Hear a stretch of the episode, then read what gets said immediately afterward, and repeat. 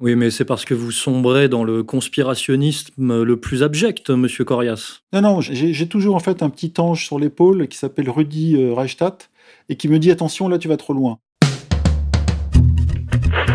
Attention, qui que vous soyez, attention, cette fréquence est exclusivement réservée aux urgences. Sans blague Et vous croyez que j'appelle pour commander une pizza? Mais vous savez que vous commencez à m'énerver avec vos questions. Bah Est-ce que je vous en pose des questions, ouais?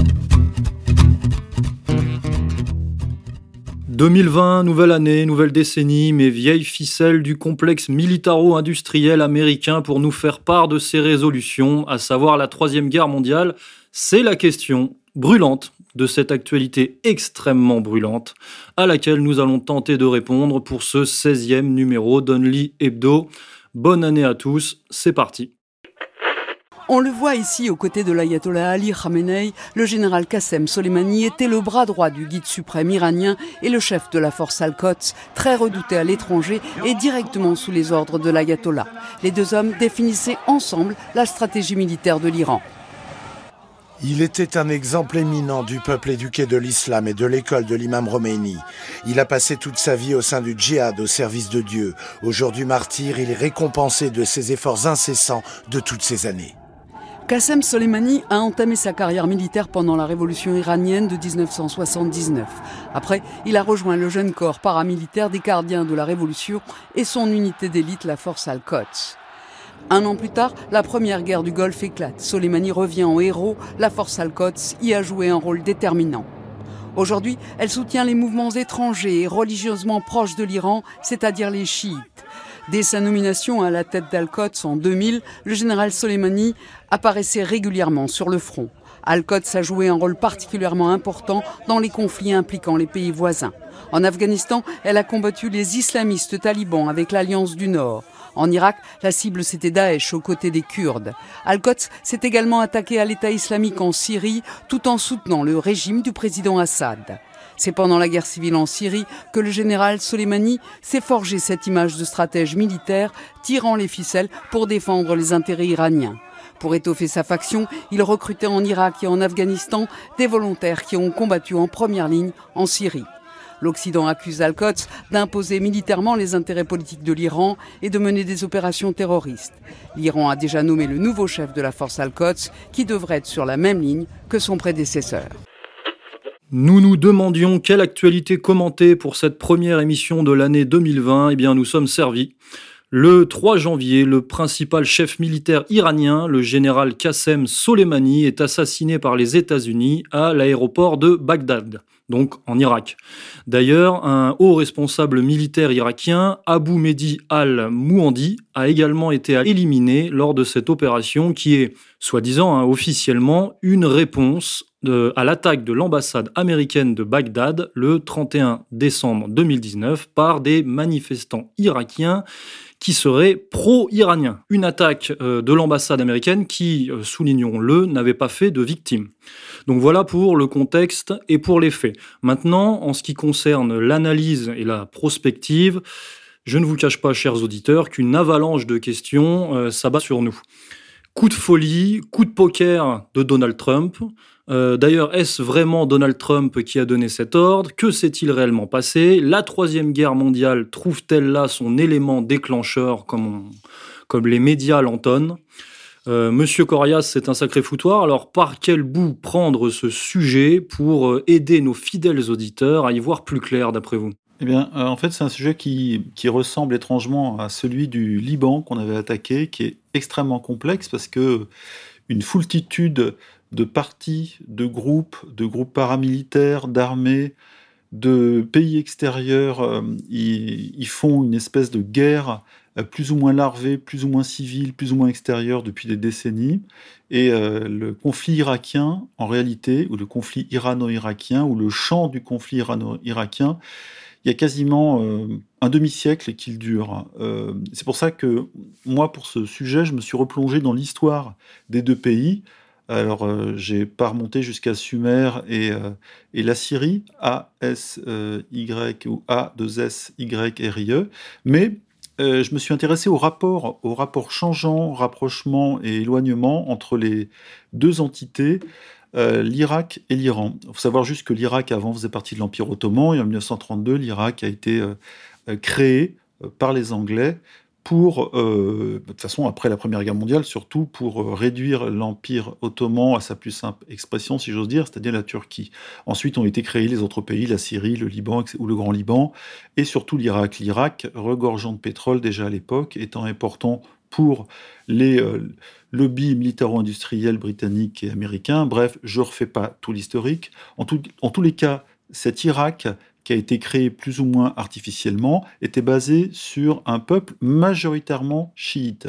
Je dis ça pourquoi? Parce que euh, c'était des Arabes chiites. Or, les Perses, s'ils sont chiites, sont des Perses. Les Iraniens sont des Perses chiites, mais pas des Arabes. Voilà, donc il y a un conflit arabe contre Perses qui dure depuis euh, quelques siècles, euh, mais ensuite, il y a eu, mais pas seulement, des conflits entre sunnites et chiites. Or, euh, pas seulement des conflits, puisque les sunnites et chiites ont pu être ensemble à des moments donnés, par exemple contre la présence américaine dans les années 2000, et euh, c'est là où le fameux Qassem Soleimani, hein, le chef de la brigade Al-Quds, euh, s'est illustré avec ses 10 000, 15 000, 20 000 ou 30 000 supplétifs, ou soldats, ou mercenaires, ou paras, enfin une, armée très bien équipée, très bien entraînée, etc. le L'Irak aujourd'hui, c'est un pays euh, en décomposition qui a été euh, par deux fois euh, réduit par les Américains, qui a été pilonné, on le sait, en 90, euh, euh, après l'invasion du Koweït, 90-91 plutôt, c'est en 91, en 90 le Koweït, 91 l'opération Tempête du désert, un pays qui a reçu autant, je crois, de tonnes de bombes que l'Allemagne pendant la Seconde Guerre mondiale, et ensuite en 2003 l'invasion définitive et euh, la décapitation ou la pendaison, si l'on veut, du grand chef Saddam Hussein, qui lui était un arabe nationaliste laïque. Bref. Eh bien, euh, après avoir été réduit à, sa plus simple expression administrative, ce pays, l'Irak, on ne sait plus où il en est. Il a subi deux guerres civiles aux alentours de 2010 et 2004, donc euh, dans les années 2000, des guerres civiles qui ont euh, relancé les rapports de force justement entre chiites et sunnites, sachant que même chez les sunnites, il y a des baassistes euh, sunnites et des salafistes sunnites. Et l'État islamique, qu'est-ce que c'est? Ce sont les, euh, euh, les sunnites salafistes et non pas baassistes, hein, qui justement, eux, étaient plutôt laïcs, hein, qui, qui étaient la tribu de Saddam Hussein. Eh bien, ce sont eux qui sont à l'origine de la prise de Mossoul en 2014. Et les chiites se sont battus, les chiites de Qassem Soleimani se sont battus euh, contre ces éléments sunnites salafistes ou takfiristes, hein, c'est même plus précis, à partir de 2014. Et l'influence de l'Iran dans un Irak en décomposition a été évidemment de plus en plus grande. Et à ce moment-là, les Américains et les Iraniens travaillaient de concert contre l'État islamique, parce que les Américains ont quand même, même si on peut dire qu'ils ont été à l'origine du développement d'al-Baghdadi et sa bande, euh, malgré tout, euh, ils ont lutté contre l'État islamique, euh, qui a fait beaucoup de dégâts dans le pays. Et surtout, quand ils s'en sont pris à Mossoul et au, et au Kurdistan, si l'on veut, hein, ou à la région nord plus ou moins autonome de l'Irak, à ce moment-là, les Américains sont intervenus pour essayer de, de contenir l'avancée. Mais c'est surtout l'arrivée des Russes en 2014-2015 qui a mis un terme au pouvoir de l'État islamique, à son fameux califat au nord de l'Irak et au nord de la Syrie. Bref, tout ça, tout ça veut dire que la situation est extrêmement complexe et que les alliés d'hier sont devenus les ennemis d'aujourd'hui, iraniens et euh, américains, hein, depuis la fin de l'accord du nucléaire, euh, se font une guerre larvée. Mais il faut dire aussi que euh, à partir des années euh, je crois, 2004 euh, ou 2008, entre les années 2004 et 2008, ce sont là les forces d'Al-Quds, donc de Qassem Soleimani, qui ont participé le plus durement, quasiment, au combat contre la présence américaine. Et il y a eu des combats très durs jusqu'en 2010. Euh, ça a été la dernière année où il y a eu beaucoup de morts dans les conflits civils, mais dans les conflits civils, il y avait les Américains et il y avait euh, Al-Quds, c'est-à-dire, euh, si l'on veut, pour certains, pour simplifier, le Hezbollah, même si le Hezbollah vient du Liban. Bref, les alliances sont retournées aujourd'hui, les Iraniens se retrouvent face aux Américains dans un Irak qui n'a plus tellement voix au chapitre euh, en termes politiques. C'est l'Iran et c'est surtout Soleimani qui faisait en gros la politique de l'Irak, ce qui ne plaisait pas forcément aux sunnites. Et du coup, les alliances se sont renversées. Aujourd'hui, les Américains se retrouvent face aux Iraniens et les autres se sont retirés. Il n'y a quasiment pas d'armée euh, irakienne euh, nationale. Elle a été démantibulée par les Américains, ce qui leur a été reproché. Résultat, euh, ce sont des jeux d'alliance et des jeux de force extérieures qui viennent faire la loi. Et Qassem Soleimani, pendant des années, a fait la loi en Irak, jusqu'à ce jour où il a été abattu dans son brûlé, comme dit le monde, hein, brûlé carrément, euh, dans son véhicule avec son, son secondant en Irak et euh, par un tir de drone américain. Voilà, sur euh, des renseignements américains ou israéliens, on ne sait pas encore. Ça viendra peut-être l'information. Oui, alors c'est par un tir de drone américain, effectivement, sur le tarmac de l'aéroport de Bagdad, au retour de Damas. Apparemment, euh, le commandant euh, euh, Soleimani, revenait de Damas à ce moment-là. Alors effectivement, c'est intéressant de repréciser ce que représente la force Al-Quds, euh, dont Soleimani était euh, le commandant, puisque c'est une force spéciale qui est dédiée aux interventions, une force spéciale, on va dire iranienne, qui est dédiée aux interventions à l'étranger, et principalement en Irak, euh, au Liban, en Syrie, en Palestine et au Yémen. Donc finalement, on pourrait en déduire que Al-Quds et donc Soleimani était le, le coordinateur, le coordinateur international de ce qu'on appelle l'axe de la résistance. Hein, c'est ça. Et sa disparition euh, force peut-être l'histoire, hein, nous force peut-être à remettre en cause l'existence, la légitimité ou la, puissance de l'axe de la résistance. Oui, de l'axe chiite qui va de, de Téhéran à, à Beyrouth en passant par Damas et Bagdad, plus ou moins. Euh, attention, alors bon, aujourd'hui, si la mort de Qassem Soleimani est avérée, je dis bien si, euh, c'est devenu un martyr, je crois le 13e imam euh, parmi les martyrs du chiisme. Si c'est avéré, il a déjà été remplacé et surtout lorsqu'on est exposé comme il l'a été dans les combats, hein, c'est quelqu'un qui, qui, a 40, presque 40 années de combat et de guerre et de stratégie derrière lui, euh, qui a été la cible euh, des Israéliens et des Américains pendant longtemps, où ils se sont demandé, les deux pays se sont demandé s'il fallait l'éliminer. D'ailleurs, des tentatives ont eu lieu. Bon, ce type a été, euh, ce chef militaire a été ciblé, et donc les Iraniens savaient très bien qu'ils pouvaient un jour ou l'autre y passer. Parce que les Israéliens, hein, dans leur technique, ont pour habitude, comme on dit, d'éliminer les chefs politiques et militaires chez leurs ennemis. Ils ont fait avec les Palestiniens, ils l'ont fait avec, euh, ils ont essayé avec les Syriens, les Égyptiens, etc. Donc c'est une méthode, euh, c'est une méthode éprouvée qui évidemment euh, ne correspond pas au droit international, mais ça soit dessus. Et la nouveauté, c'est qu'aujourd'hui, sous le nom de Trump, l'Amérique applique une méthode israélienne, c'est-à-dire élimine un ennemi peut-être militaire, mais surtout politique parce que Qassem Soleimani, il a les deux casquettes. Hein. C'est le, en gros le fils préféré entre guillemets du guide suprême Ali Khamenei ou Khamenei pour ceux qui prononcent pas le cas et euh, ou qui le prononcent pardon. Et donc euh, ce, cette élimination ou décapitation, comme on dit, décapiter, décapiter ou capite la tête, euh, pose problème parce que c'est un acte politique et normalement les Américains ne euh, n'agissent pas de la sorte. Qu'est-ce qui s'est passé dans la tête de, Trump, du Pentagone, euh, pas du Congrès, parce que le Congrès n'a pas été consulté, d'ailleurs il s'en plaint, pour justement éliminer un ennemi politico-militaire avec effectivement un danger derrière? C'est la question que se pose tout le monde et qui a surpris tout le monde. Et comme vous l'avez dit dans votre intro, coup de poker ou, ou alors coup Coup de folie, absolument, hein, d'un Trump qui appuie sur le bouton parce qu'il pète les plombs avec ses hamburgers le soir dans la Maison Blanche tout seul, avec son club de golf à côté, on ne sait pas. Et euh, peut-être que l'avenir nous le dira, s'il y a un avenir, hein, parce qu'il y en a qui parlent carrément de guerre mondiale. On n'y est pas encore, puisque la réponse des Iraniens, euh, comme il a été annoncé d'ailleurs par le, par le guide suprême, sera euh, forte et à froid. C'est-à-dire qu'il ne faut pas s'attendre tout de suite à une attaque des intérêts américains en Irak ou dans le Golfe ou même ailleurs, hein. sachant que la force Al-Quds a travaillé dans beaucoup plus de pays que vous avez énoncé, puisqu'on on, a su ou on a appris qu'elle a travaillé entre guillemets, jusqu'en Afghanistan, contre les Américains, et à un moment donné, plutôt pour, puisqu'elle était du côté du commandant Massoud, et ensuite après contre le, le président Karzai, mis en place par les Américains.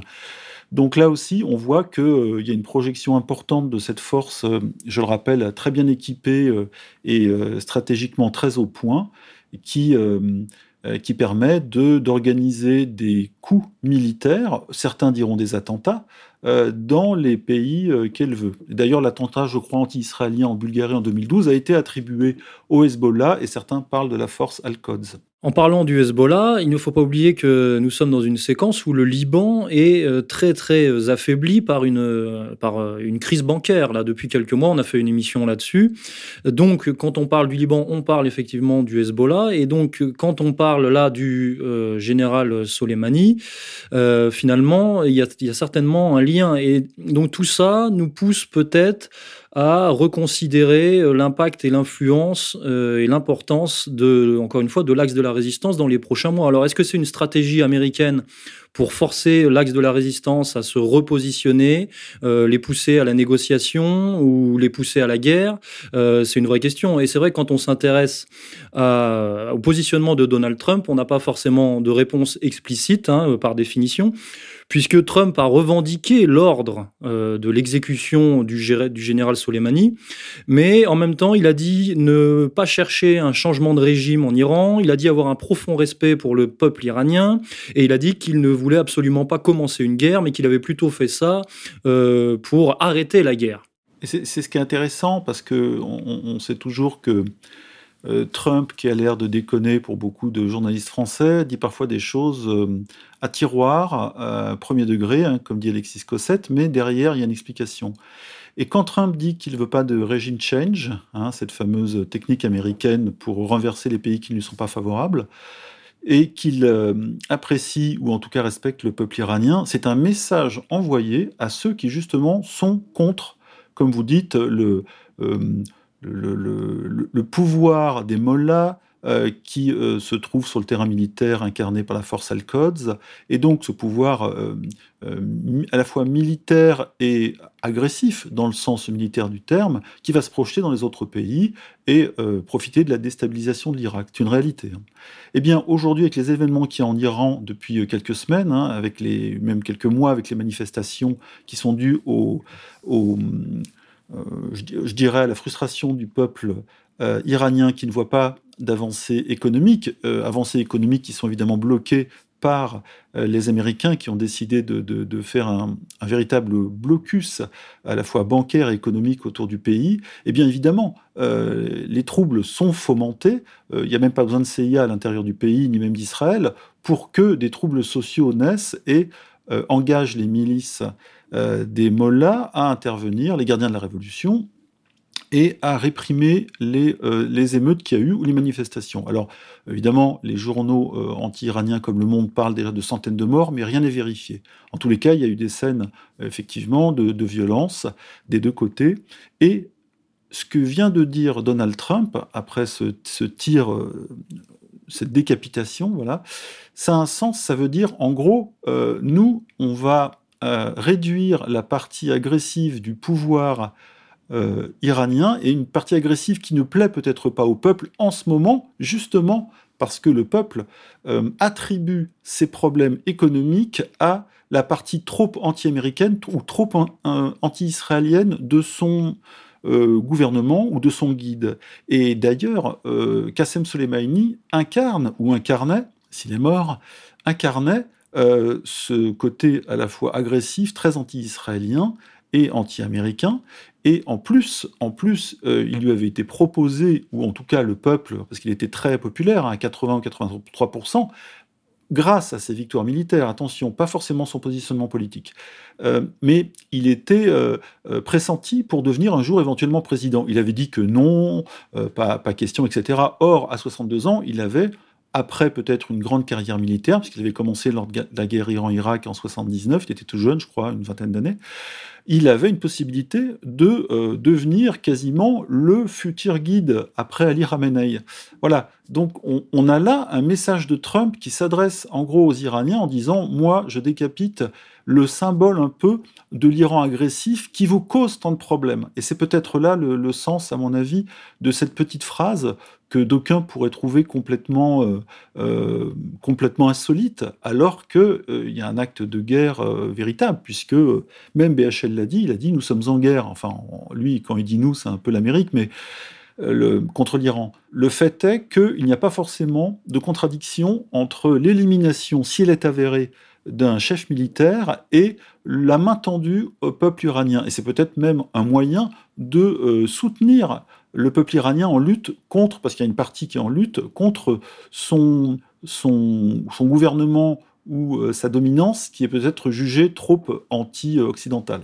Euh, sans compter que le régime iranien est quand même euh, assez euh, obscur, assez paralysé hein, par un mode de fonctionnement parfois un peu particulier entre d'un côté le gouvernement et de l'autre les gardiens de la révolution islamiste. Et effectivement, comme vous l'avez dit, peut-être que Trump force un peu, force un peu le régime iranien à prendre position d'une manière ou d'une autre. Et encore une fois, si Soleimani avait été président, on peut l'imaginer, pourquoi pas, effectivement, il aurait peut-être poussé à la, au durcissement des relations et peut-être à la guerre contre Israël parce que c'était un, un antisioniste euh, euh, avéré et ça aurait pu enfin ça ne rentre pas en, forcément en, adéquation avec la vision de l'administration Trump euh, du Proche-Orient qui semble-t-il tend plutôt vers un processus de paix global sur un mode économique. Oui, parce que il a envie de se débarrasser des emmerdements américain au Proche-Orient pour se concentrer, on l'a dit euh, plusieurs fois, sur la Chine, euh, parce que c'est ça le grand bras de fer aujourd'hui américain, et c'est surtout ça qui conditionne le futur de l'économie américaine et aussi le futur militaire.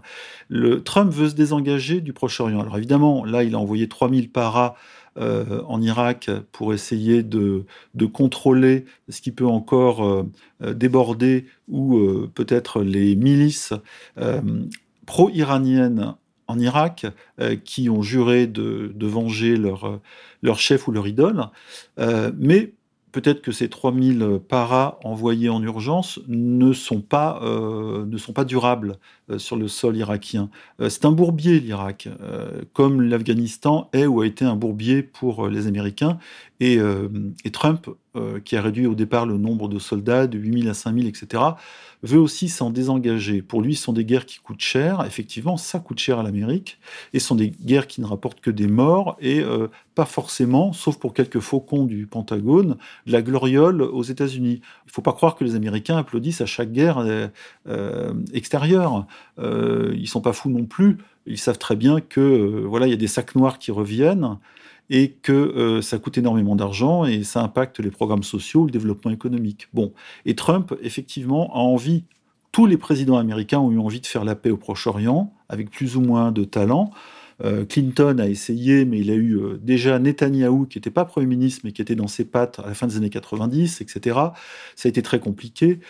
même George Bush père a eu un Premier ministre israélien qui, lui, ne voulait rien entendre, etc. Donc c'est c'est difficile pour l'Amérique de faire plier son allié sur place, euh, Israël, pour obtenir une paix. Israël, en fait, n'en veut pas vraiment. Mais si Israël veut la déstabilisation ou le chaos des pays voisins, on pense à la Syrie, à l'Irak ou, à l'Iran, elle ne veut pas non plus les pousser à la guerre, parce que Israël, euh, quand il s'agit de tirer sur des femmes et des enfants, ça c'est encore possible, mais face à des armées aguerries, euh, comme par exemple celle de l'Iran, même si l'Iran n'a pas la, primauté aérienne, ça peut être beaucoup plus compliqué. Et surtout avec des troupes comme la brigade Al-Quds qui est sur les terrains de guerre depuis des années, quasiment des décennies, c'est autre chose que de se battre contre des gens euh, sous-armés, etc. Et voilà, donc la crainte d'Israël, on l'a vu aujourd'hui, puisqu'ils ont augmenté aussi leur, niveau de sécurité, euh, fait penser que c'est pas qu'ils ne sont pour rien dans euh, ce tir sur Soleimani, mais ils n'en ont pas forcément un intérêt majeur, même si Soleimani faisait partie de leur cible. Mais ils avaient soi-disant la possibilité de l'éliminer. Alors peut-être que Obama à l'époque avait refusé, euh, puisque Obama était en, poste lorsque Soleimani se battait contre les Américains en Irak. Hein, je, l'ai dit au, début, au milieu des années 2000. Et donc on, les choses sont tellement confuses aujourd'hui qu'on ne peut pas dire euh, qui bono à qui profite le crime, même si au fond un affaiblissement euh, extérieur euh, des, Iraniens euh, profite évidemment Israël, puisque les Iraniens étaient carrément à leur porte en Syrie. à côté quasiment de la frontière, et puis menaçant le, plateau du Golan, qui appartient, je le rappelle, historiquement à la Syrie, et que la Syrie revendique et que les Israéliens ne veulent pas lâcher. Alors, euh, qui bono, effectivement, c'est une question euh, à tiroir. Euh, est-ce que Trump, lui, a vraiment un intérêt à déclencher la Troisième Guerre mondiale, en plus en pleine période électorale? Franchement, on voit pas vraiment, voit pas vraiment de raison. par contre, effectivement, il y a peut-être un coup stratégique, géoéconomique, hein, et diplomatique qui a été joué. Mais euh, c'est aussi, c'est aussi un jeu. Si, si tel était le cas, c'est un jeu dangereux mené, euh, joué par le, président américain, parce que ça pourrait se retourner contre lui. Parce que, comme on le sait, aux États-Unis, Donald Trump est quand même menacé hein, par les démocrates et ses ennemis euh, de destitution hein, à longueur de journée, et, même d'appel au meurtre. Hein. Enfin, en tout cas, il, ne se prive pas d'appeler à son élimination, lui aussi.